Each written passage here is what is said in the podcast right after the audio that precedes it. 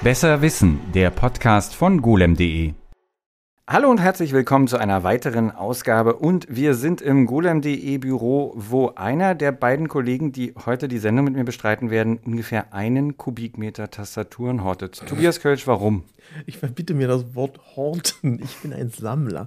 Äh, warum? Ach, wenn, wenn die Frage so einfach zu beantworten wäre. Ein, äh, ich äh, als, als äh, jemand, der den ganzen Tag lang äh, an einer Tastatur arbeitet, bin ich irgendwann mal auf die Idee gekommen, na, guckst du mal, was es so an Tastaturen gibt. Und äh, habe dann relativ schnell festgestellt, dass das ein ziemliches sogenanntes Rabbit Hole ist, ähm, in dem man sich sehr verlieren kann. Äh, sowohl was alte Tastaturen als auch neue Tastaturen äh, betrifft. Und äh, so wurden es immer mehr.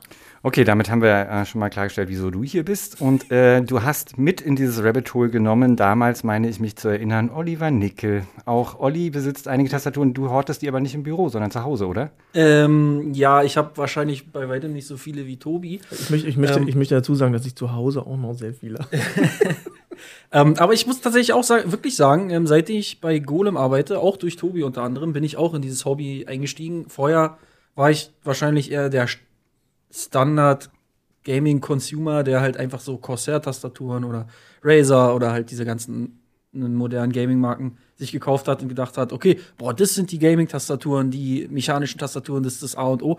Ist halt nicht so. Ähm, okay. Es gibt da noch viel, viel coolere Sachen. Da kommen wir noch zu. Wir Was? fangen wie immer an mit mir. Ähm, und ich bin, muss ich sagen, überhaupt kein Tastatur-Nerd. Ich bin nicht mal Connoisseur. Also ich tippe auf allem, was mir vor die Finger kommt. Solange es ein handelsübliches Layout hat, ist mir das fast egal. Ich überlege gerade. Doch, naja, nicht ganz.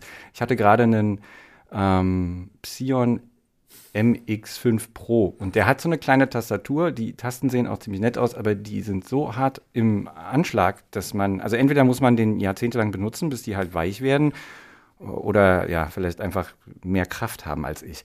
Wir fangen aber wie immer bei mir mit der Geschichte an und die Geschichte der modernen Computertastatur ist natürlich eigentlich auch ein bisschen am Anfang die Geschichte der Schreibmaschine, die ein Layout hatte, das sich unter anderem dadurch entwickelt hat, weil man versucht hat, Tasten nicht nebeneinander zu packen, die häufig benutzt werden. Denn die Schreibmaschine, weil sie ja mechanisch ist, führt das dann dazu, dass die Tasten sich verhakeln, was mit also beziehungsweise diese Schlägel.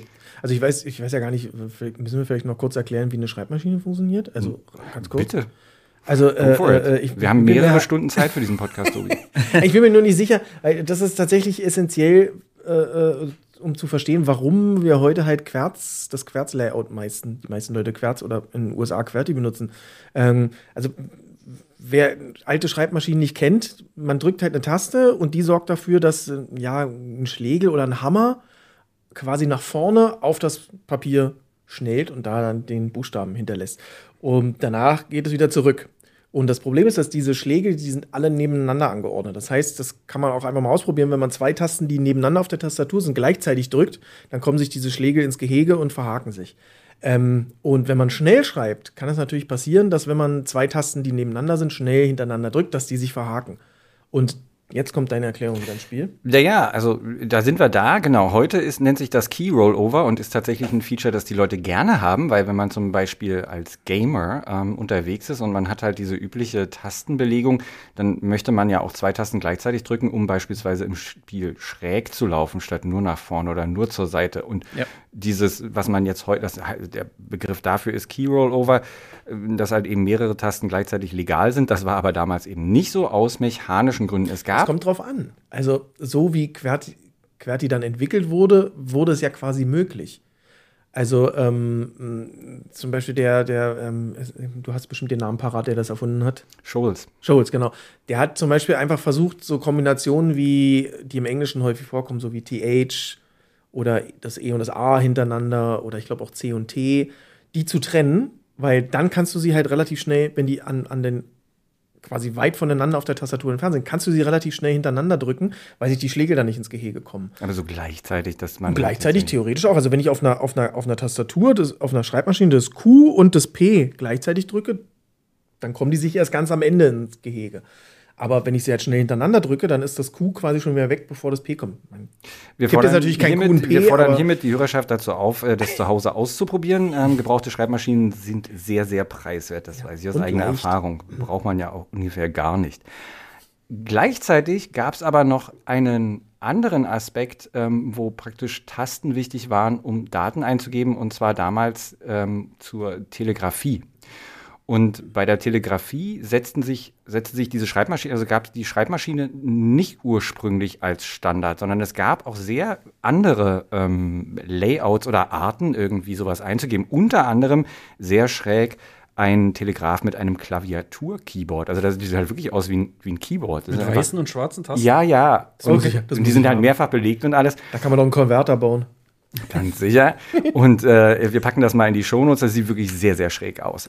Äh, also diese Telegrafentastaturen entsprachen nicht unbedingt dem, was man heute sich so vorstellen würde und sahen halt auch nicht unbedingt aus wie, ein, äh, wie eine Schreibmaschine. Es gab doch auch äh, äh, alphabetisch angeordnete Tastaturen, oder? Ja, Also das stelle ich mir ja also aus heutiger Sicht gut. Das ist natürlich auch einmal eine Das ist eine Gewöhn Gewöhnungsfrage, Gewohnungssache. Aber äh, das stelle ich mir auch sehr schräg vor. Also, und das konvergierte dann aber irgendwann. Also irgendwann waren auch die äh, Telegrafentastaturen dann natürlich ganz normale Schreibmaschinen. Da kam man dann dazu, dass die dann Teletype hießen. Und also im Computer, also das ist ja auch alles noch die Zeit vor Computern. Also die Schreibmaschine, das war in den äh, 1800ern, 1878 ist das äh, patentiert worden und, und also das QWERTY-Layout patentiert worden und demzufolge sind wir natürlich noch ziemlich weit weg von Computern, aber bereits erste Computer, wie zum Beispiel der Zuse Z3, hatte eine Art Tastatur, zumindest gab eine Möglichkeit, Tast, per Tasten was einzugeben, aber eben kein Keyboard. Es hat zum Beispiel auch, ähm, ich weiß nicht, ob sicher kennen es die Leute, die, die äh, Verschlüsselungsmaschine Enigma, die hatte auch eine elektronische Tastatur gehabt. Also die, und hatte die so auch so ein Querz-Layout? Die hatte tatsächlich ein quer zu Iopü äh, Mhm. Ja, da kann es gut sein, dass sie da auch äh, äh, äh, Also, einfach nee, Teile umfunktioniert haben. mh, also sie haben, ah nee, sie haben das Ü und das, das Ä und so gab's da nicht, weil das war dann U, weil es halt dann weniger Ja, ja. Zeitensymbole sind, das weniger komplex ist, äh, die, die Verschlüsselung. Aber du hattest im Prinzip dieses quer zu Layout, was du heute hattest, auch schon. Ähm, nur halt mit 26 Ich Zeichen. meine, das Interessante ist ja, was man vielleicht auch heute gar nicht so realisiert, ist, dass ja eigentlich äh, äh, die Schreibmaschine und die Computertastatur ja eigentlich wirklich fließend ineinander übergegangen sind. Also, Martin, wenn du dich erinnerst, als wir im Computermuseum Stuttgart waren, äh, dieser, wie hieß dieser große Rechner nochmal? Äh, äh, LGP 30. Genau, LGB 30, der hatte ja als, als Eingabetastatur eine Einen Schreibmaschine. Free, Frieden oder Frieden Genau, Flexowriter. Frieden Flexowriter. Genau. Das ist halt eigentlich eine Schreibmaschine gewesen. Absolut, die äh, elektrisch äh, mit, mit, mit Strom versorgt war und dann ist halt alles trotzdem mechanisch, aber dann halt mit Motoren, genau. Aber also, und gehen wir mal weg davon, jetzt haben wir also etabliert, wir haben also unsere Schreibmaschine und das Ding war dann tatsächlich in den 30ern, 40ern irgendwann natürlich alles auch standardisiert und gesetzt, aber das natürlich nur im Westen. Wenn du in China warst, dann hattest du, wenn du jetzt nicht westliche Zeichen konntest und das, äh, dann hattest du keine Schreibmaschine, es gab auch keine Möglichkeit dazu. Und das hat jemanden namens Kao Chun-Ching, wahrscheinlich spreche ich den Namen falsch aus, ein Erfinder bei IBM, die ja damals schon groß im Schreibmaschinengeschäft waren, dazu bewogen, sich damit zu beschäftigen. Und der hat 44 ein Patent eingereicht und 46 auch erhalten und hat dann ähm, sozusagen für IBM eine Schreibmaschine entwickelt, die 5400 Zeichen abbilden konnte Ach, für Heilige. den chinesischen Markt. Ja. Diese 5400 Zeichen waren natürlich keine einzelnen Tasten logischerweise, sondern es gab halt so einen Code. Jetzt ist halt natürlich die Sache, man brauchte jemanden, um das den Leuten dann auch klarzumachen, dass das gut funktionierte und das wollte nicht er sein, sondern er suchte sich dann jemanden und gefunden hat er den in einer Dame namens Louis Liu und die hatte mit all solchem Kram, also auch mit der Technik und weder mit IBM noch sonst irgendwas, irgendwas zu tun. Das ist ein großer Zufall gewesen, dass die sich gefunden haben. Und äh, das war eben eine junge Frau und er war auch am Anfang ein bisschen nicht davon überzeugt, dass sie das jetzt auch könnte, weil sie eben, wie gesagt, keine Vorbildung hatte und auch sonst. Äh, sie wusste zum Beispiel, also er bat sie dann irgendwie das Wort Enzyklopädie zu schreiben und sie wusste natürlich nicht, wie man das schreibt. Dann hat er ihr, er hat das aber beschlossen, also er hatte auch nicht so viele Optionen, er hat beschlossen, okay, ich gebe ihr jetzt mal ähm, äh, Codes für ein paar hundert Zeichen mit und sie ist in ihr Hotel zurückgegangen. Ich glaube, die wohnte dann im YMCA, wahrscheinlich gab es das auch für Frauen, wahrscheinlich auch, ja. Und ähm, also weil die hatte auch kein Geld, die kam vom Land und dann hat sie sich da eingeschlossen für ein Wochenende oder noch länger und hat das alles auswendig gelernt und konnte das danach. Und daraufhin wurde sie dann das Modell für, die, für diese neue Erfindung und von IBM offiziell mit einer Delegation nach China gesandt, wo sie dann zeigte, dass sie das konnte. Also sie hat ähm, äh, diese, sie hat äh, das gelernt in relativ kurzer Zeit, konnte das präsentieren. Man nimmt, aber die Annahme war, dass man ungefähr zwei Monate brauchte, um die einfache Sätze schreiben zu können. Und vier Monate, um die damals mögliche Höchstgeschwindigkeit mit der Maschine zu erreichen, was 45 Wörter pro Minute waren, verglichen mit 120 Wörtern pro Minute, die man auf einer normalen Schreibmaschine dann geschrieben hätte. Die Sache ist natürlich, dass ähm, während das alles so war und die auch in China waren, das vorgezeigt haben, ähm, gab es dann halt da eine Revolution und danach war die ganze Sache dann auch begraben. Also daraus wurde dann nichts mehr und diese ganze Maschine wurde dann auch kein Erfolg. Frau Lu hat dann auch nie wieder sowas gemacht. Die hat dann ein Restaurant aufgemacht mit ihrem Mann. Ähm, da in der Gegend irgendwo in New York bis 2007 hat sie das gemacht und jemand hat tatsächlich diese Frau ausfindig gemacht und mit ihr ein Interview geführt im Jahr 2021. Das äh, packe ich auch noch in die Show Notes. Das ist eine tolle Geschichte, wie ich finde. Es gab noch einen zweiten Menschen, der probierte das ein bisschen zu vereinfachen. Der hatte eine Schreibmaschine erfunden, der hieß äh, Lin Yutang und die nannte er Clear and Quick. Und die hat auch noch, also die, das Prinzip war äh, relativ gut, aber er hat, äh, er hatte das Problem, er hatte nicht so jemanden Tolles wie Louis Lu und konnte das beim Vorführen nicht so richtig gut zeigen. Seine Tochter meinte, die Maschine wäre dann sogar noch kaputt gegangen währenddessen und er hatte probiert, das an Remington zu verkaufen, das Patent, das hat nicht funktioniert. Der Mann ist pleite gegangen mit dieser ganzen Geschichte. Schade, schade. Aber da zeigt, also was man aber sehen kann, ist, dass es eben, äh, unsere Sichtweise ist natürlich immer die aus der, aus der westlichen Welt. Aber das ist halt für, für andere Landstriche ganz anders. Tobi, du warst mal in Japan. Wie mhm. war das mit den Schreibmaschinen und Tastaturen da? Na, in Japan ist es äh, äh so gewesen, dass es ab den 70er, späten 70er, würde ich jetzt mal so aus dem Bauch raus sagen, äh, kamen die sogenannten Word-Processor auf den Markt. Also vorher war es halt auch so, es gab Schreibmaschinen, die waren relativ groß. Ähm, da wurden dann Zeichen über die sogenannten Radikale eingegeben. Also ein, ähm, ein japanisches und auch chinesisches Schriftzeichen äh, sind in Bereiche, also wenn man ein Schriftzeichen hat, sie sind in Bereiche unterteilt, die nennen sich Radikale.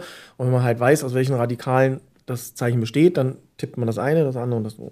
Dann das dauert aber natürlich, muss man, muss man, wie du schon gesagt hast, natürlich üben.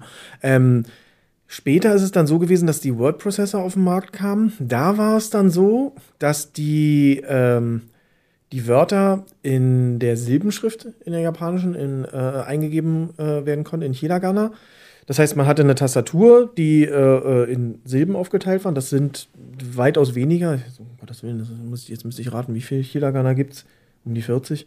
Und ähm, so konnte man dann, wenn man ein Wort wusste, äh, man wusste ja, wie es ausgesprochen wird, hat man es quasi in den Silben eingegeben und das Computerprogramm, und das war die, äh, die große Erfindung, das Computerprogramm hat das dann, äh, das Wort dann umgewandelt in das äh, äh, sino-japanische Schriftzeichen. Und hat es dann auch angezeigt? Irgendwie, und dann angezeigt, genau. Also ah. Also die äh, Word-Prozessoren, die hatten äh, äh, ein kleines Display. Es war im Grunde wie eine elektrische Schreibmaschine. Hm. Nur, dass sie halt noch diesen Umwandlungsschritt haben. Das heißt, du hast das Wort eingegeben, wie du sprichst.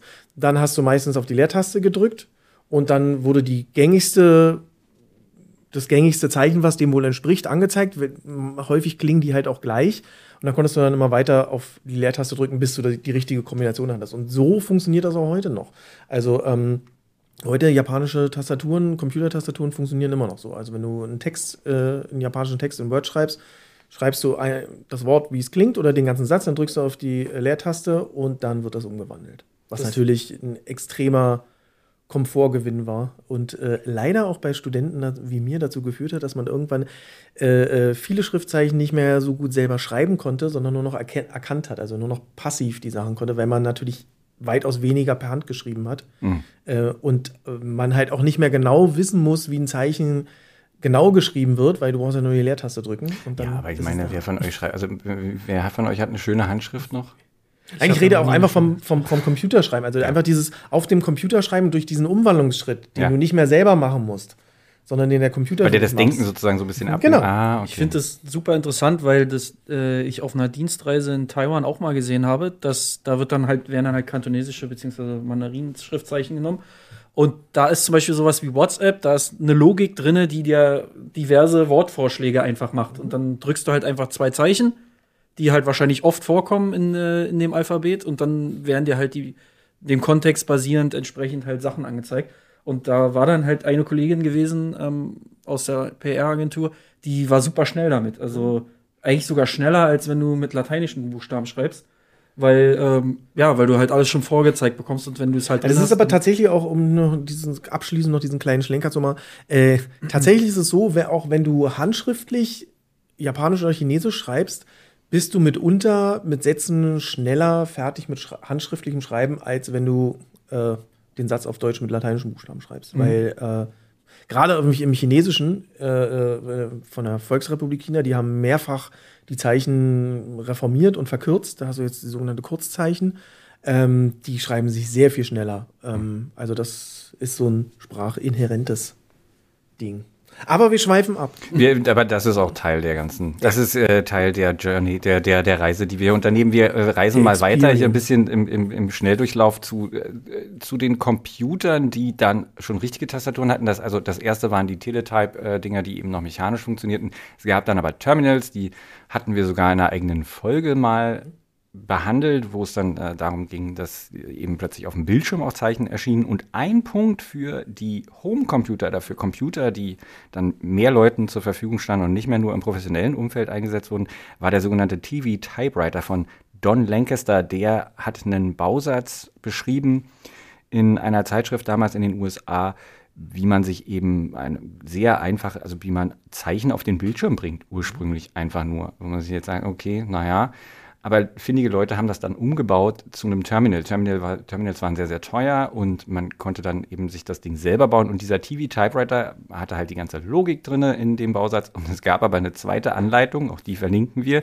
wie man sich sein eigene, wie man sich seine eigene Tastatur baut. Weil es war nicht üblich, dass man, man konnte nicht irgendwo hingehen und die einfach kaufen. Die gab es halt mit einem Terminal dazu. Und wenn man sie kaufen konnte, waren sie sehr teuer. Irrsinnig Also teuer. kommen wir gleich noch äh, zu. Und äh, also der hat diese Anleitung veröffentlicht, inklusive der Anleitung dazu, wie man die Federn biegt, dass das alles funktioniert. Ich habe keine Ahnung, wo die Key, wo die, die Tastaturkappen, wo man die dann herbekommt, man die aus Holz Schnitzen? schnitzt. Ja, weil 3D-Drucker gab's nicht. Also sehr, sehr schräg. Und dann, vielleicht Naja, zu Hause.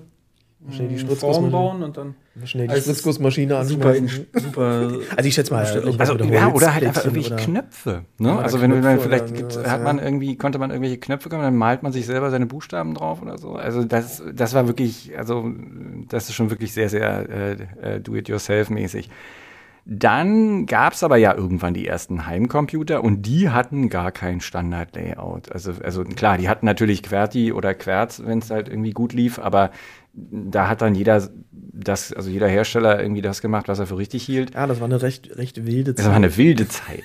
Wobei ich sagen muss, dass mit Ausnahmen natürlich, wie zum Beispiel diesen englischen Computern von Sinclair, wo halt also wirklich Folientastaturen, weil das würde ich ja nicht mal als Tastatur bezeichnen, das ist halt einfach eine Folie, wenn man drauf tippt, Na, dann na, hat man Glück und dann kommt was. Oder, oder was sie auch hier als, als, als, als Leichenfleisch irgendwie bezeichnet haben, diese Gummitasten. Ja, oder äh, PC Junior mit der Chiclet-Tastatur, wo die Tasten immer gehangen haben und überhaupt nicht richtig schnell. Also da gab es einen Haufen Sachen, wo wirklich einfach Fehlkonstruktion oder, oder einfach aus Kostengründen das ganz furchtbar gemacht wurde. Aber zum Beispiel, wenn man so einen normalen Heimcomputer von Commodore oder von Atari hatte, die Tastatur, das ist eine okaye Tastatur. Also das ist jetzt nicht super toll, aber man kann damit äh, relativ gut tippen. Also Wobei natürlich diese Zeit auch äh, besonders war äh, in, der, in, der, in der Verteilung von Funktionstasten. Also so wie man es heute kennt, man hat äh, unten links und unten rechts die Steuerung-Taste, daneben die Alt-Tasten, dann darüber Shift, äh, Caps Lock, äh, Tab und sowas. Das war damals äh, auch nicht so. Also es gab dann zum Beispiel die Tastatur ähm, vom äh, die Model F-Tastatur von IBM. Ähm, die hatte zum Beispiel die Steuerungstaste da, wo heute die ähm, Caps Lock-Taste ist. ja, oder Weil, halt was aber, was aber tatsächlich auch noch eine Sache ist, die äh, heute immer noch von einigen Herstellern verwendet wird, zum Beispiel die Happy Hacking Keyboards.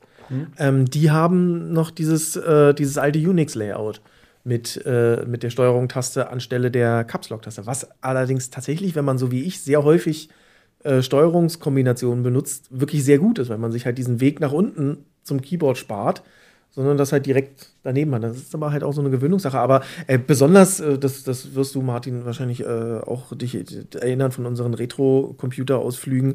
Äh, besonders beliebt war äh, eine äh, vollkommen bananige Anordnung von Cursor-Tasten. Ja. Wenn es sie dann überhaupt gab oder sie nicht einfach nur im, im, im, im Nummernblock untergebracht waren. Die wurden teilweise nicht so, wie wir es jetzt kennen, in, dieser, in diesem umgedrehten T angeordnet, sondern teilweise einfach nebeneinander. Ja. Und dann, äh, aber auch, man konnte sich auch nicht verlassen, dass äh, erst links, dann rechts, dann oben, dann unten Nein. kommt. Manchmal kam links, oben, unten, rechts. Oder, links, oder, oder oben, was auch so schön ist bei. Commodore, äh, äh, du musst für bestimmte Richtungen musst du Shift noch drücken. Also es ist halt einfach doppelt belegt. Da, also ich, ja, das ist nicht. Aber es war halt auch so eine Zeit, wo, wo es halt eben noch keinen Standard gab und viele haben ausprobiert. Es gab halt auch noch nicht so viele Referenzen am Markt. Ähm, Viele haben auch, glaube ich, einfach gedacht, ja, das, was unsere Konkurrenz macht, ist Kacke zu bedienen. Wir haben hier eine viel bessere Idee. Ja, oder Ob die dann am aus- Ende aus wirklich besser Kostengründen. also die, die die Tasten, die klar. Tasten, die zum Beispiel für die, für die Position des Cursors äh, nötig sind, wenn man kein normales Textverarbeitungsprogramm hat, wo man einfach mittendrin editieren kann, sondern davon ausgeht, dass man jede Zeile, die man äh, pro, äh, programmiert, dann in dem Fall neu schreiben muss, weil man gar nicht hochgehen kann. die die-. Da brauchst du die Cursor-Tasten nicht, also Ja. im Normalfall. Aber ja, wir sind, ähm, glaube ich, damit zumindest jetzt erstmal da angelangt, wo der Standard etabliert wurde. Und dieser Standard wurde, wie so häufig schon vorher erwähnt, natürlich wieder von dem großen Konzern gesetzt, von IBM, Tobi. Und zwar äh, legendär. Wir haben sie, also die Zuhörerinnen und Zuhörer können das jetzt nicht sehen. Wir, wir sind umgeben von Tastaturen, weil, also die Vorbereitung dieser Sendung bestand daraus, dass die beiden Kollegen mit viel Huch und Hach äh, in dem äh, Schrank von äh, Tobias Kölsch plünderten und sich die Tastaturen an und dann, ach, ach so, die tippt sich so und das ist so und äh, verschiedene Worte benutzt haben, deren Inhalt ich nicht kenne und die wir aber bestimmt im Laufe dieser Sendung noch erklärt bekommen. Aber wir haben natürlich eine Model M hier, die ich dann hertragen durfte und mir wurde gesagt, ich soll die bitte nicht fallen lassen, die ist teuer. Warum ist die teuer? Ähm, weil sie ähm, alt ist und gut und tatsächlich auch immer noch funktioniert. Ähm, und die ist äh, zusätzlich auch noch, ähm, ich warte mal kurz, bis du sie. Äh, Die ist zusätzlich tatsächlich auch noch umgebaut auf äh, USB. Da ist der Konverter eingebaut. Ähm, ja, Martin möchte jetzt, glaube ich, mal zeigen, wie sie klingt. Also genau, da wir ein bisschen so ASMR mit Tastaturen bietet sich das ja an. Machen wir, tippe ich jetzt hier mal kurz die Tasten an. Und ja, die ist wirklich so laut. Ja, also fürs Büro ist er jetzt, da braucht man sehr, äh, sehr äh, freundliche Kollegen. Ähm, das Besondere an der Model M ist, also es ist, ähm, sie ist vom Mechanismus her sehr interessant. Ähm, sie benutzt die sogenannte, auf Deutsch sagt man so schön, einen sogenannte, die sogenannte Knickfeder-Mechanismus, äh, der genau das genauso funktioniert, wie, wie der Name klingt. Also ähm, es handelt sich nicht um einen Switch wie von, von Cherry, da wird Olli gleich noch was äh, erzählen, sondern es ist quasi, ich glaube, eingeführt wurde der Mechanismus 1977 mit der Model F, das war der Vorgänger von der Model M, von der Tastatur. Äh, die Model F hatte auch noch ein etwas wilderes Layout, aber da kommen wir gleich noch zu. Und der Knickfedermechanismus, man muss sich das vorstellen, man hat tatsächlich eine Feder, am Ende ist ein kleiner Hammer und wenn ich auf die Taste drücke, biegt sich die Feder durch, bis sie knickt. Und das ist dann dieses Geräusch, was es macht, weil dann nämlich der Hammer zu, auf die Platine äh, knallt oder schnellt und den Kontakt schließt. Ähm, genau genommen ist es eigentlich auch gar keine mechanische Tastatur mit einem Schalter, der einen Kontakt zudrückt oder sowas, sondern im Grunde ist es eine äh, Tastatur, die auf einem ähnlichen Prinzip funktioniert wie eine Rubber Dome, in dem halt dieser Hammer, der leitend ist, auf zwei Kontakte drückt und dann wird der Kontakt geschlossen und die Taste wird ausgedrückt. Nur dieser ganze Mechanismus, der oben drauf ist, ist, äh, ist anders und eben sehr speziell. Dadurch kommt der Klang und vor allen Dingen auch das Tippgefühl. Ähm, man muss nämlich sich vor Augen halten, in was für einer Zeit wir uns befinden. Ende der 70er, Anfang der 80er. Äh, IBM hat Computer eingeführt und Ja, die Personalcomputer, Personalcomputer. genau. Und was war der größte Konkurrent zum Personal Computer mit einer Textverarbeitung? Die elektrische Schreibmaschine. Äh, in, die in jedem Büro stand eine Schreibmaschine, sehr oft eine äh, elektrische von IBM. Die Leute waren an den Anschlag gewöhnt und jetzt hat man versucht, okay, wie können wir diesen Anschlag simulieren auf einer Computertastatur, um den Leuten das zu erleichtern. Also wenn heute jemand auf einer Model M tippt mit 70 Gramm Anpressdruck, was sehr hoch ist, Ja. oder 75 Gramm sogar, äh, ist das erste, was man hört, boah, ey, krass harter Anschlag. Also da muss man, Das merkst du nach einer gewissen Zeit in den Fingern, wenn du es nicht gewohnt bist. Ähm, früher war das halt der Standard. Und äh, man hat halt versucht, dieses Gefühl auf die Tastatur zu bekommen, dieses Schreibmaschinengefühl. Oliver Nickel muss noch mal, müssen wir alle noch mal ja. kurz hier diese Tasten drücken.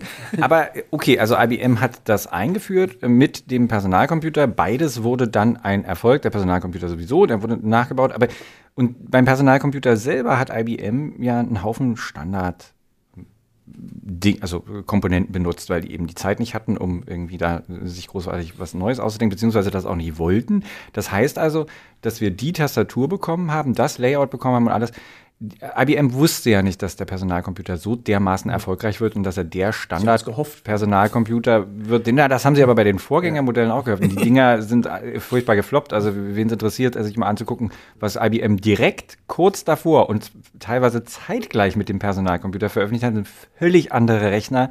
Ähm, und also, die haben nicht, die waren sich nie sicher, ob das jetzt nun läuft. Aber heißt das, dass sie ähm, diese Tastatur auch mehr oder minder einfach genommen haben, weil sie gerade da war?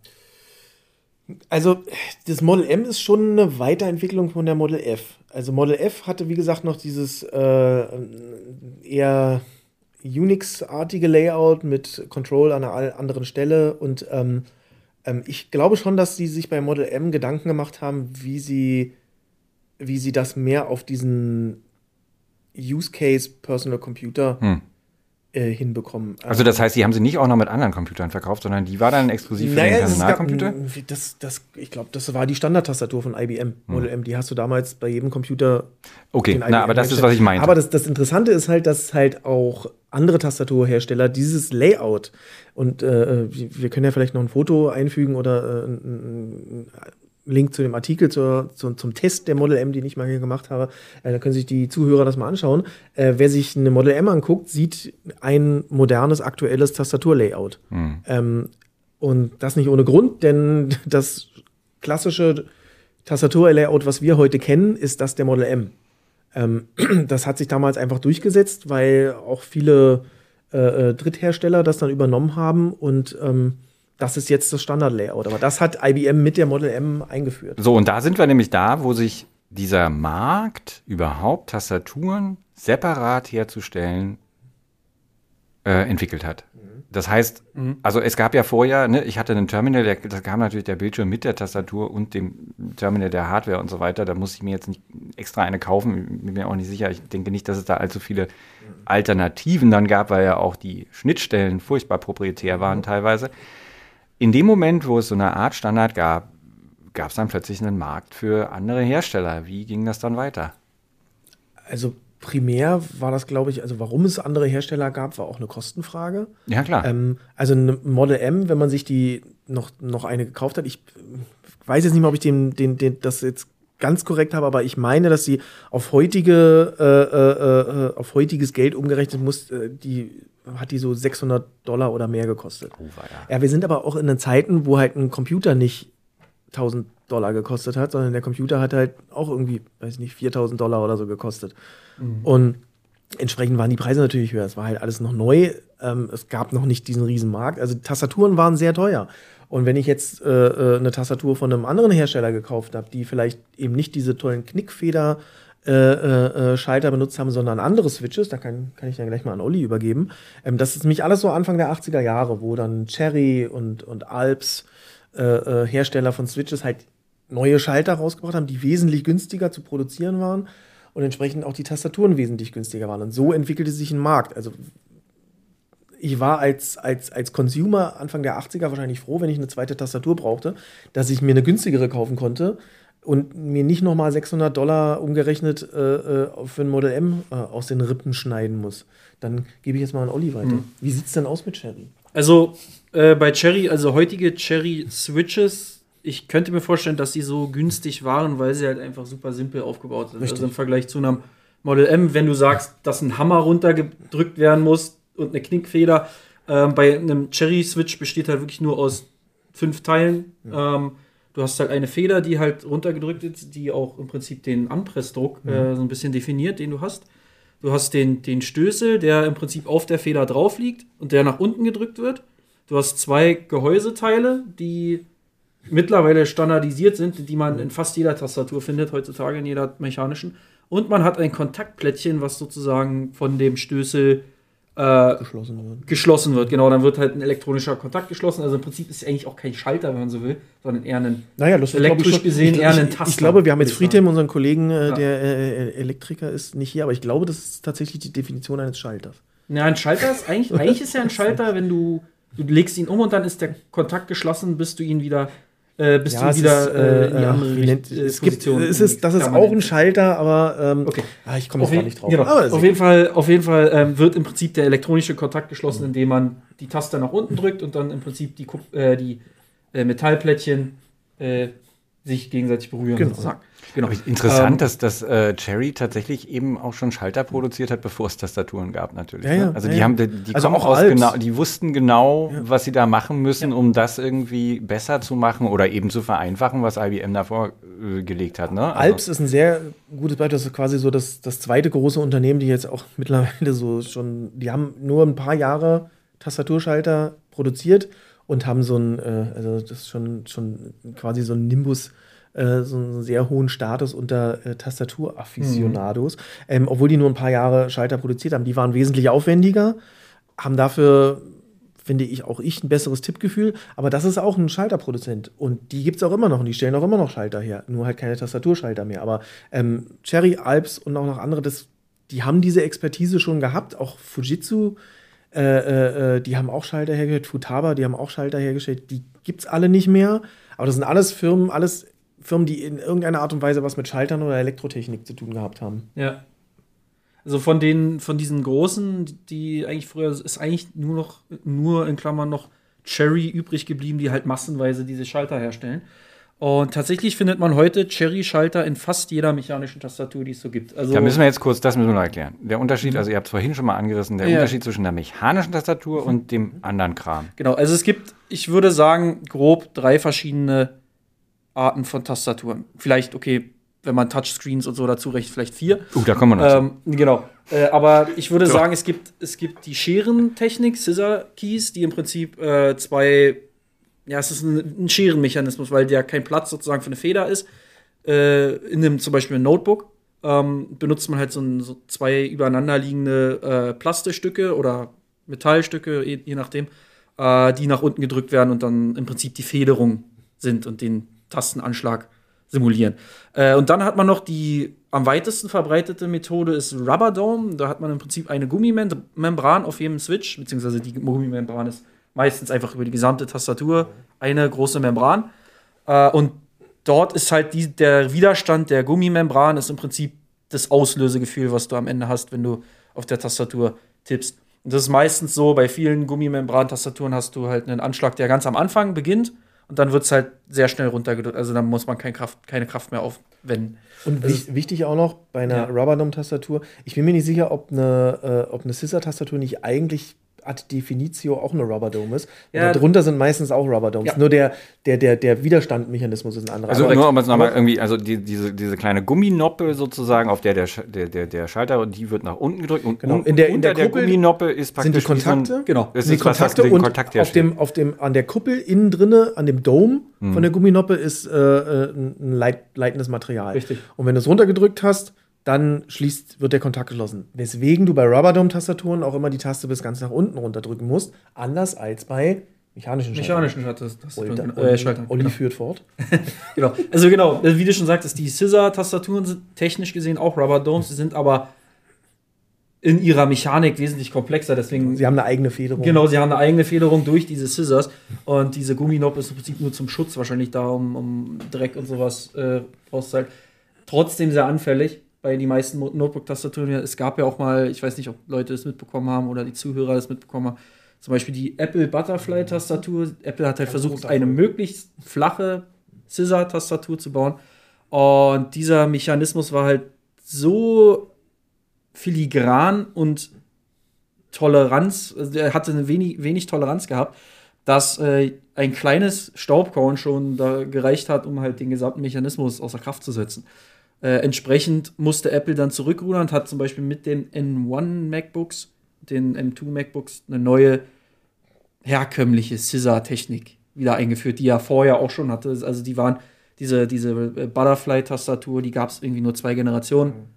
Ähm, und dann. Und die, vielleicht noch, um den, den, den Unterschied nochmal zu verdeutlichen zwischen einem, einem Rubberdome, einer Rubberdome-Tastatur und einem mechanischen Schalter. Also Mhm. bei einem mechanischen Schalter, wenn ich den drücke, je nachdem, wie er konstruiert ist, welche Art es ist, ähm, dieser Kontakt, der geschlossen wird, der wird nicht erst geschlossen, wenn ich die Taste ganz nach unten gedrückt habe, Ja. sondern meistens so auf halbem Weg. Wie gesagt, es gibt auch welche, äh, die schließen den schon nach 0,5 Millimeter, das sind so Gaming-Tastaturen, da braucht man die, die, die Taste nur anhauchen, damit sie Genau. auslöst, was natürlich im Gaming-Szenario gewollt ist, weil du halt einfach weniger Kraft aufwenden musst. Wenn du deine Taste nur antippen musst, anstatt sie wie eine Rubberdome-Taste ganz nach unten zu drücken, um zu schießen oder gut schießen tut man mit der Laufen. Maus, um zu laufen Oder oder, nachladen äh, eine, oder- nachzuladen oder irgendwas, äh, äh, äh, dann ist das natürlich ein Vorteil. Ähm, und wenn man halt theoretisch, das, äh, warum ich theoretisch sage, äh, komme ich gleich drauf, theoretisch kann man dadurch mit einer mechanischen Tastatur ermüdungsfreier tippen, weil ich, wenn ich einen Switch habe, der einen, einen Gesamtlauf von Sherry Standard 3,6 mm hat, aber halt nach 1,6 mm auslöst, brauche ich die Taste nicht durchdrücken, sondern es reicht, wenn ich sie bis 1,6 mm drücke. Wenn ich dann noch einen taktilen Schalter habe, der mir so eine, so, der so einen Bump hat, dann weiß ich, ah, der Bump ist erreicht, jetzt kann ich loslassen, weil an dem Bump wird der Buchstabe oder das Zeichen ausgelöst. Ich sage deswegen theoretisch, weil ich nie, ich, ich wage jetzt mal zu behaupten, niemanden kenne, der mit einer mechanischen Tastatur schreibt und wirklich die Tasten nur bis zum Auslösepunkt drückt. Ich finde, man hat das, also ich persönlich habe das mittlerweile, Olli nickt gleich zustimmen, man hat das mittlerweile so drin, gerade auch wenn man wie wir häufig auf, auf Messen oder unterwegs einen Laptop benutzt, wo man die Taste durchdrückt, weil es eine Rubberdome ist. Ähm, ich drücke mittlerweile bei jeder Tastatur die Tasten bis zum Ende durch und über den eigentlichen Auslösepunkt hinaus. Also bei mir, und ich wage zu behaupten, bei den meisten anderen, die heutzutage mit mechanischen Tastaturen schreiben, ist einfach dieses, ähm, dieser Vorteil eher obsolet. Da geht es dann eher um Sachen wie Tippgefühl, äh, Klang ist gerade, finde ich, in den letzten wichtig. Jahren auch super wichtig geworden. Also von der Gesamttastatur. Es gibt mittlerweile stark abgedämpfte Tastaturen, die die Doppeldämpfung im Gehäuse haben, dass du halt möglichst leise tippen kannst. Ähm, natürlich sowas wie, will ich einen klickenden Schalter, will ich einen taktilen Schalter, will ich einen linearen Schalter, der mir überhaupt kein haptisches Feedback quasi gibt.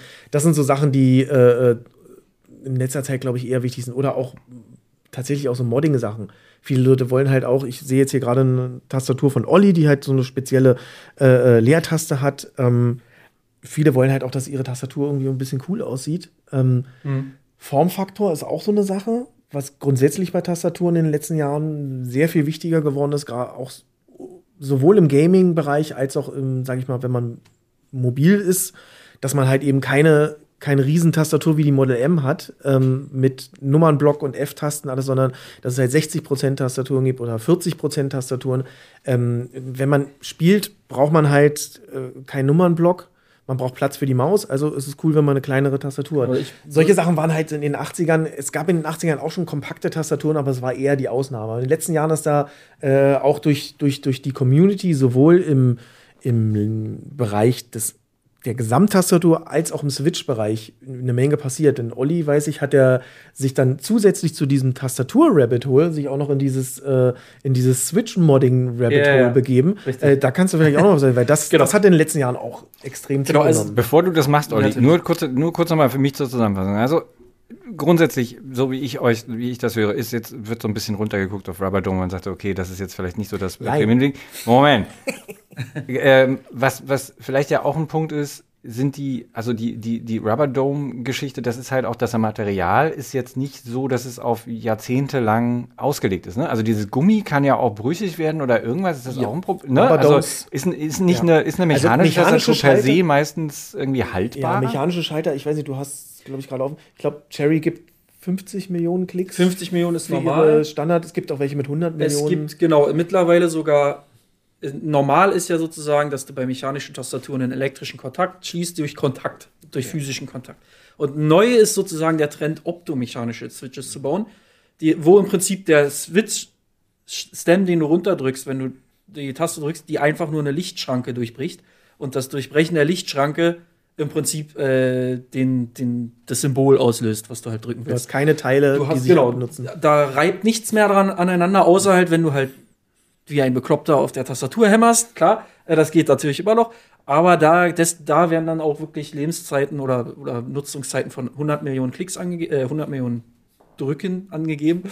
Ähm, aber bei Rubber Dome Tastaturen ist tatsächlich so, dadurch, dass sie so einfach und günstig herzustellen sind, generell auch durch diese Membran, sind sie zum Beispiel gegenüber Verschleiß, Staub, Wasser, also das ist in, in, in einem harten Büroalltag oder zum Beispiel in einem Rechenzentrum oder so, wird man keine mechanische Tastatur benutzen. Das ist erstens viel zu teuer und zweitens durch die, äh, durch die Unreinheit der Arbeitsumgebung werden oftmals dann Rubberdome-Tastaturen benutzt, weil die halt einfach ähm, dagegen super geschützt sind, gegen Wasser und gegen Staub und gegen sowas halt, ne? Also ich hatte auch mal einen Artikel geschrieben, äh, können wir vielleicht auch noch in die Shownotes packen. Äh, das Gummi ist nicht dein Feind. Ja. Äh, wo ich, äh, es gibt tatsächlich so, mein Eindruck zumindest, korrigiere mich, wenn ich falsch liege, Olli, aber es gibt viele Leute aus der mechanischen Tastatur-Community, die tatsächlich so ein bisschen abschätzig auf Rubberdomes gucken. Ähm, aber ich finde, da muss man differenzieren. Also es gibt, es gab auch in den 80ern schon gute Rubberdome-Tastaturen.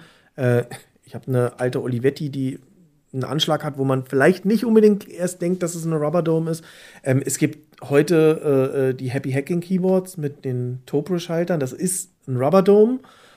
Auf diesem Rubberdome ist eine Spiralfeder und da ist die Kappe drauf. Das heißt, du hast noch diese Feder.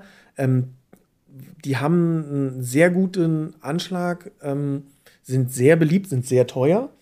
Ähm, ich glaube, das Happy Hacking Keyboard, das ist auch so ein kleines die kostet, glaube ich, 350 Euro neu. Ich habe vorhin mal deinen, diesen Switch ausprobiert, den du mir gegeben hast, der auch ja dieser, diese Hybrid-Version ist. Und das tippt sich tatsächlich, wenn Leute, die das kennen, ähm, ein bisschen wie ein MX Brown Switch. Also du drückst da drunter, hast ein bisschen Taktilität, aber eigentlich ist es fast so linear. Also es ist Also kommt wie auch auf, die, auf das. Material der Kappen, also der, der Ja. Domes an. Da gab es früher auch in den 80ern und 90ern ähm, gab es äh, Tastaturen, die hatten, ähm, die hatten uns, habe ich natürlich auch einen, äh, die hatten, die hatten unterschiedlich, also eine unterschiedliche Materialstärke bei den Domes.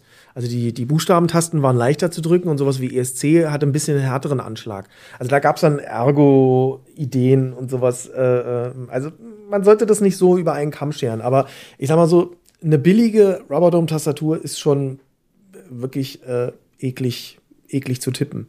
Wie gesagt, Ähm, bei mir, das ist das, äh, alles, gar nicht- obwohl, das stimmt wahrscheinlich nicht. Ich würde mir, es würde mir wahrscheinlich auffallen. Es ist, es ist aber auch, wenn ich, wenn ich das noch sage, ich glaube, es ist aber auch äh, dadurch, dass in den letzten Jahrzehnten Notebooks immer prominenter geworden sind, die ja mittlerweile äh, Tastaturen mit extrem kurzen Anschlägen haben, ähm, ist da, glaube ich, auch bei vielen so ein bisschen dieses, dieses Bewusstsein nicht mehr vorhanden wie früher, wenn man irgendwie ein, eine gute mechanische Tastatur hatte und dann halt ein Notebook mit einer, mit einer schlechten Rubberdome, dann hat man gesagt, oh ja, Gott sei Dank habe ich wieder meine mechanische Tastatur. Ja, das stimmt. Äh, heute äh, äh, schreiben Leute auf dem Notebook, äh, das tippt sich okay, dann haben sie zu Hause äh, vielleicht auch gar keine mechanische Tastatur, ähm, was aber auch okay ist. Also ich benutze auch häufig eine, eine, eine, eine, eine äh, von Logi, die MX Ergo.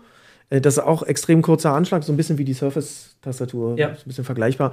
Ähm, die sind halt auch diesen, diesen Notebook-Tastaturen nachempfunden, weil die halt heute von vielen benutzt werden und ähm, jetzt nicht zwingenderweise so schlecht sind, ähm, weil sie halt einen sehr kurzen Anschlag haben und man bei denen halt auch nicht so raufhauen muss, wie es viele machen. Damit äh, schwenken wir mal wieder zurück zu Oliver Nickel. Ähm, du hast dich auch noch mit Modding von Tastaturen. Ich Genau. denke jetzt immer, ich denke, du nimmst einen Filzstift und malst zum Beispiel, wenn es nur ein O gibt, dann malst du zwei Punkte drüber. Ich denke nicht, dass damit Nee. gemeint ist, oder? Genau. Also diese, diese, tatsächlich diese Tastatur-Modding-Szene ist auch relativ, äh, also zumindest im großen Sinne relativ neu, dass es halt auch prominent ist, weil es gibt mittlerweile auch sehr viele Hersteller, wie zum Beispiel Glorious heißen die, die sich nur darauf spezialisieren, dass sie halt, oder Keychron oder so, die nur so eine Custom-Keyboard-Sachen bauen. Ähm, das ist tatsächlich auch ein Grund, warum äh, Rubber Domes und Scissor Keys halt so beliebt sind, weil das ist halt super teuer. So eine, also eine mechanische Tastatur, schon von einem normalen Hersteller, fängt halt bei 100 Euro, 80 Euro an. Also es gibt auch günstigere, aber meistens sind es so 80 bis 100 Euro, fängt man an. In der Custom-Keyboard-Szene ist es tatsächlich, wo du auch schon vorhin dabei warst, dass die teilweise relativ elitär sind. da kann man auch gerne mal 300 Euro ausgeben. 400, 500, 600 Euro. Und dann geht es halt einfach darum, was für ein Material allein dein Gehäuse hat. Ähm, oder welch, äh, Was welche Art es denn von für ein. Material haben? Na, zum Beispiel- Alles. Alles. Genau, es gibt beispielsweise ähm, Tastaturen, die aus, aus richtig schwerem Metall sind. Ich habe zu Hause eine Tastatur, die wiegt drei Kilo. ähm, die Was wiegt die Model M? Zum? Zweieinhalb. Wie? ja, Zweieinhalb, aber sie hat ein Kunststoffgehäuse, das muss man dazu sagen. Ja, gut, da ist einfach da ist Genau. auch eine Metallplatte Metallplatte drin. drin. ja. und die, die, die ich habe, die ist im 75% Format, also die ist halt ein Ist Drittel so groß wie die. Und die besteht halt Die einfach ist aus aus Metall. Vibranium. Genau, sie besteht tatsächlich wirklich aus, aus Aluminium, genau, ähm, also das Gehäuse. Und bei der Custom Keyboard Szene ist halt das Interessante, man sucht sich halt erstmal aus, okay, was möchte ich überhaupt für Switches haben? Und davon gibt es ja schon extrem, also unüberschaubar viele. Also neben Cherry, Cherry hat ja die drei Standards eingeführt, einmal die Reds und Blacks, die sich eigentlich nur in ihrem, ihrer Druckkraft unterscheiden, also 45 und irgendwie 60 Gramm oder so. Die sind aber linear, sprich, es gibt keinen, es, man drückt einfach runter, genau, und es wird, geht linear runter, der, der, der Switch. Ein Hubbel. Genau. Bei, bei MX Browns gibt es dann den Hubbel sozusagen, die, also die Taktilität, man drückt halt eine Weile und dann gibt es einen größeren Kraftaufwand und dann wird es wieder leichter.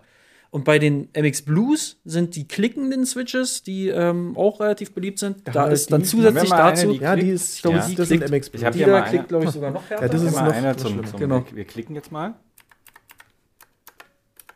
Wobei man sagen muss, dass die Tastatur, auf der ich dieses Geräusch jetzt produziere, ist, also ich finde sie ja relativ schick. Sie heißt äh, ASIO äh, Retro Classic Mhm. Und äh, sieht so ein bisschen nach Steampunk aus. Aber die meisten Leute, die die sehen, finden die eher hässlich und ich glaube, sie ist auch nicht preiswert. Nee, ist super teuer. Ja. Ähm, genau. Ähm, und diese, diese drei Switch, aus, von diesen drei Switch-Typen leiten sich im Prinzip sehr viele andere Switches ab, unter anderem auch von Herstellern wie Gateron und Kale. Also die nehmen dann praktisch die Cherry Switches und Sie nehmen, die, die. sie nehmen im Das Prinzip Konzept. das Konzept des Cherry Ah. Switches, genau. Sie bauen eigene Switches, die aber im Prinzip kompatibel sind mit Cherry auch unter anderem. Und da gibt es dann wahrscheinlich Millionen Abstufungen davon, Richtig. wie man Es gibt das auch Kombinationen. Es gibt Genau. gerade im, im, im, im Modder-Bereich, die nehmen dann zwei Switches, weil wie Olli ja eingangs schon sagte, ganz am Anfang, diese, diese, dieses Gehäuse ist mittlerweile im Grunde standardisiert. Das heißt, du kannst theoretisch zwei Switches nehmen und die Innereien quasi zusammen Das Gehäuse von Frankenstein Genau. und die in, in ein Gehäuse packen. Also du kannst Teile von einem Switch nehmen, mit den Teilen von einem anderen kombinieren und so kriegst du einen neuen Switch raus, der vielleicht eine ganz andere Charakteristik hat, Hast die das es so gemacht, vorher nicht gab. Ähm, was ich bisher schon gemacht habe, das ist ein sehr, man kann es entspannt nennen, man kann es aber auch äh, super nervig nennen, ähm, dass man Switch-Looping heißt es. Also du machst jeden einzelnen Switch auf und fettest die Feder und du fettest den Stem und dann fühlt sich im Prinzip, wenn du dann den Switch betätigst, fühlt sich das viel weicher und viel äh, Aber könnte man nicht einfach eine weicheren Switch? Du kannst Also, einen theoretisch einen weicheren Switch nehmen, aber du wirst immer, also da ist natürlich dann auch ein bisschen der Placebo, beziehungsweise dann die, äh, es wird halt einen normalen Menschen einfach nicht Ah. Haben wir eine mit solchen Also die, hier, ich glaube, die sind looped und sind auch silent. Ähm, Da sind du einfach nicht gar so nichts. silent, dass wir sie nicht, dass wir es nicht zeigen können. Aber so hört sich das an. Naja, du drück mal, drück mal einfach nur leicht drauf auf den Switch. Das Einzige, was du hörst, ist das Klacken. genau, das Von dem Stem, der nach oben wieder geht. nicht breit, aber genau. die Space Die Taste. Space-Taste ist ein bisschen lauter, aber genau. Das macht liegt daran, dass die, Glockengeräusch. die machen Glockengeräusch, weil, das, weil ich da eine Metall, ein Metall-Keycap oben drauf gemacht habe. Um, aber damit es so klingt, oder? Genau, und das ist, ist einfach nur, genau, die ist auch ein bisschen schwergängiger dadurch, dass, du, dadurch, dass sie schwer ist. Also da, die Taste ist schwer, der, das Keycap. Über die Keycaps kann ich auch gleich noch mal reden. Äh, ist auch super interessant. Auf jeden Fall bei diesem Looping, du kannst halt im Prinzip, dafür gibt es auch richtig Hersteller, die dieses Switch-Fett, also dieses Schmierfett halt verkaufen. Und du hast halt eine Zange, damit machst du halt die einzelnen Switches auf und äh, machst dann halt so viel Loop ran, wie du halt möchtest. Du kannst halt weniger ranmachen, mehr ranmachen. Zum Beispiel, wenn du, wenn du zum Beispiel einen taktilen Switch zu viel fettest, dann ist der fast linear, weil dann sozusagen dieser Widerstand durch die nicht vorhandene Reibung einfach fast nicht mehr da ist. Also es klingt jetzt alles so ein bisschen esoterisch, aber Es klingt total esoterisch. man, man muss tatsächlich sagen, wenn du, wenn du im direkten Vergleich, n- also Cherry ist Marktführer und Cherry ist Pionier, aber äh, Cherry Switches sind jetzt, wenn man sie mit anderen Switches vergleicht, nicht zwingenderweise die besten am Markt. Also ähm, gerade so äh, der MX Blue, der äh, scheppert wie sonst was und die kratzen meistens auch merklich. Ähm, da merkt man schon einen Unterschied, wenn man so einen so einen Standard-Cherry-Schalter äh, äh, mit einem gefetteten oder gelobten Schalter Genau. vergleicht. Also den Unterschied merkst du tatsächlich. Ähm, inwieweit er jetzt für Otto-Normal-Nutzer relevant ist, ist eine ganz andere Frage. Aber du merkst schon einen Unterschied. Ich habe zu Hause, es gibt mittlerweile auch Hersteller, die äh, äh, auf diesen Zug aufspringen und Tastaturen mit gelobten Switches verkaufen, Mountain zum Beispiel. Äh, ich benutze aktuell zu Hause mal wieder die Everest 60. Das ist die kleine Tastatur von Mountain. Das ist ein deutscher Tastaturhersteller. Der wurde jetzt gerade von, ah, wie heißen die Besitzer von Be Quiet? Das ist auch ein deutsches Unternehmen. Die haben die gerade aufgekauft. Ähm, und die verwenden in der, in der Everest 60 auch gelobte Schalter. Und äh, das merkst du schon. Also es ist ein sehr, sehr feines Tippgefühl. Ähm, Gerade für Leute, die sehr viel tippen, ähm, ist das tatsächlich eine interessante Sache. Muss jetzt nicht unbedingt gleich gelobte Schalter, aber auf, auf die Switches zu achten, ist gerade für Leute, die viel tippen, was, was sich wirklich lohnt. Es ist tatsächlich auch die Erfahrung, die du halt machst, wenn du dir halt deine Tastatur, also alles selber aussuchst. Du suchst dir halt dein Gehäuse aus, welche Größe du haben willst. Du suchst dir aus, welche Platine du haben willst. Da gibt es mittlerweile auch schon super gute Sachen für Einsteiger, nämlich der neue Trend ist mittlerweile Hot Swap Boards, sprich du hast ein PCB und die Switches da drauf können einfach raufgesteckt werden und abgemacht werden. Also du kannst dir halt, genau, du kannst halt zum Beispiel ein Jahr lang, sagen wir mal, MX Reds benutzen und dann hast du halt keine Lust mehr darauf und dann benutzt du halt einfach klickende Switches von Kyle oder von Gatheron oder von irgendjemand anderem. Solange es sozusagen diesem Cherry-Standard entspricht, es gibt ja noch andere Standards, die zum Beispiel von Logitech machen Roma Gs, die sind nicht mal in ihren Keycaps kompatibel. Und, ähm, und, und dieses Aussuchen von Dingen und dann auch jeden einzelnen Switch aufzumachen und dann das zu luben, das ist halt wie so eine meditative Aufgabe. Das ist Ich ein bisschen wie Miniaturen bemalen oder halt irgendwelche Ja. anderen monotonen Hobbys. Ne? Das Also- genau, da sind wir nämlich bei diesem Hobbyaspekt, aber wir sind auch da, wo wir sozusagen am heutigen Stand sagen können, es gab diesen Standard, die Model M, alle haben versucht, die nachzubauen oder in irgendeiner Form das zu emulieren. Und heute sind wir dabei, dass halt einfach Tastaturen so universell in unserem Alltag drin sind für ganz, ganz viele Leute, Ja. dass sich das eigentlich auch schon lohnt, das individueller zu gestalten und das eben da was zu machen, um eine Tastatur zu haben, die einem wirklich gefällt. Also man muss ja nicht gleich so tief einsteigen wie ihr beide. Aber ich habe mir jetzt schon mal vorgenommen, ich werde mich mal damit nochmal beschäftigen. Ich habe, also ich merke das immer nur, dass ich gerade die falsche Tastatur am Wickel habe. Das, das Ding ist ja, dass eben hier alles voll liegt mit Tastaturen von Kollegen Kölsch. Und manchmal brauche ich mal eine und dann schnappe ich mir irgendeine. Und dann habe ich zum Beispiel den Effekt, dass ich gerade ein Vorgespräch mache, zum Beispiel für einen Podcast und ich tippe da immer mit. Und das nervt die Leute todes, wenn sie irgendwie äh, die ganze Ich habe Zeit. auch leise Tastaturen. Ja, genau. aber ich weiß das ja vorher. Das steht ja nicht drauf, Tobi. Du, äh, deine Tastaturen sind schlecht, also gar Ich merke auch gerade, alle Tastaturen von mir, die jetzt hier auf dem Tisch liegen, sind, liegen, sind nicht leise. So, deswegen, aber da, damit schließen wir das Ganze nämlich ab. Jetzt wir gehen wir mal kurz die Dinger nochmal durch. Also, wir hatten jetzt gerade das Looped-Ding, wir hatten die Model M schon, wir hatten die ASIO, äh, ASIO. Retro Classic. So, was haben wir hier noch? Wir haben eine Highscreen. Genau, die ist aber nur Highscreen gelabelt. Die ist von, ich meine, von, warte mal, war die von Chiconi oder? Also, was die wir hier ist, sehen, ähm, ist eine sehr retro aussehende Ja, die ist aus den, aus den, es auch aus nicht den mehr gibt. 90ern. Das müsste eine, ach, wie heißen denn die? Die hat auf jeden Fall Alp-Switches, weiße Alp-Switches, die klingt dann so. Sehr clicky. Die hat klickende Alp-Switches, die aber Genau, wenn, wenn wesentlich vorhin weniger sagte, kratzen. Wenn Olli vorhin sagte, man muss sich natürlich seine Switches aussuchen, man muss sich natürlich auch seine Kolleginnen und Kollegen aussuchen. Das- also ich meine, das ist was, was man im Büro mit, vielen anderen Leuten, das kann echt. Also ich meine, du kannst mir ja nochmal die die Model M geben und ich kann mal äh, simulieren. Äh, ich benutze, wenn ich im Büro bin, äh, ist tatsächlich die Model M lange meine Standardtastatur gewesen. Und ähm, Olli, wenn du sie mal kurz halten kannst, das wäre lieb, Dankeschön, dann klingt das ungefähr so.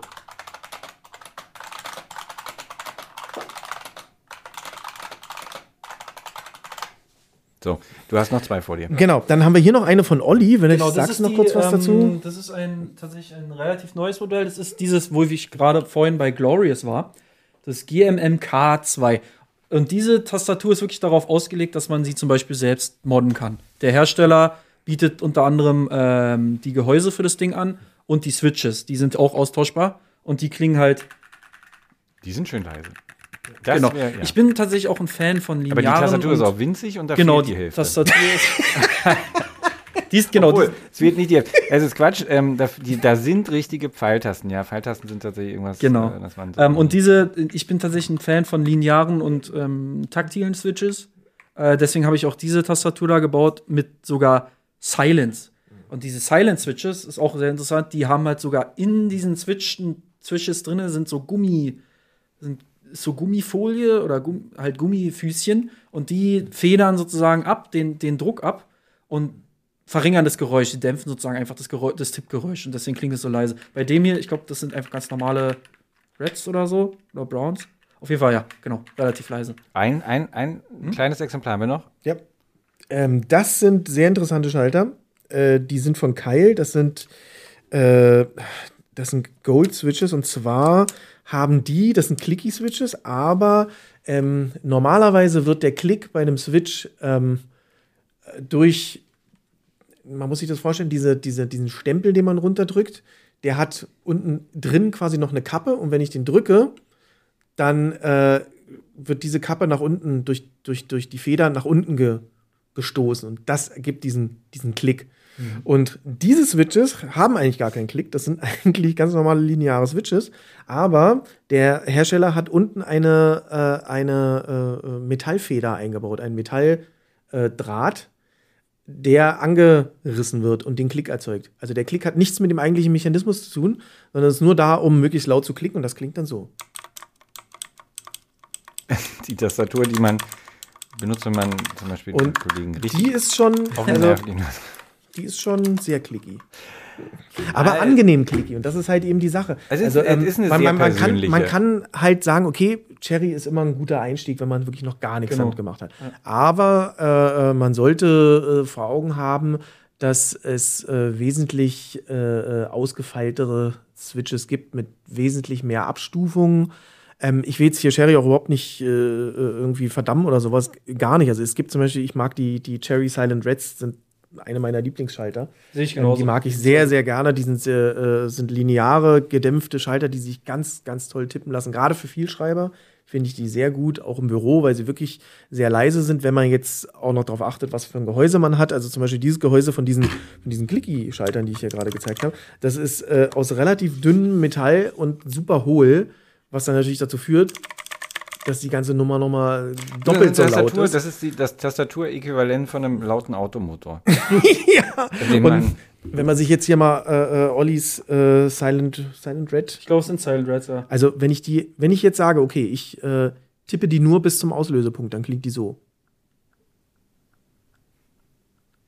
Also ich kann bestätigen, dass er die Tasten. Also, das dann, ist dann, sehr, sehr die leise. hörst du kaum. Ähm, wie gesagt, es gibt wir- sehr viele Abstufungen. Wir haben, genau, wir haben jetzt tatsächlich doch viel mehr, also da, da reinzutauchen, das war mir gar nicht klar äh, vorher, ist tatsächlich, ist tatsächlich sehr viel ja. umfangreicher, als ich zunächst gedacht habe. Wir haben jetzt so Sachen wie zum Beispiel schräge andere alternative Tastaturarten gar nicht mehr angerissen. ja, Ortholinear. Nee, ich meine jetzt eher wirklich schräges, also nicht schräges, wirklich Zeug, was sich aus gutem Grund nicht durchgesetzt hat. Äh, zum Beispiel gab es ja mal diese Idee, dass man die Tastatur mit einem mit Laser auf den Tisch Oh Gott, ja, ja. genau. Und das dann, also sowas haben wir jetzt alles gar nicht angerissen. Wir sind jetzt bei den normalen Tastaturen geblieben, finde ich aber auch nicht schlimm, weil ich habe auf jeden Fall eine Menge gelernt. Ich hoffe, ähm, die Zuhörerinnen und Zuhörer an den Geräten auch. Und bedanke mich natürlich bei den beiden Experten Tobias Kölsch und Oliver Nickel und weise darauf hin, dass wir natürlich auf, der, auf dieser Internetseite, für die wir alle arbeiten, für golem.de, natürlich immer das Neueste und Tollste zum Thema Tastaturen haben. Es gibt Tests. Wir verlinken natürlich auch die Sachen, die wir schon angesprochen haben, hier in den Shownotes. Guckt doch einfach immer mal rein.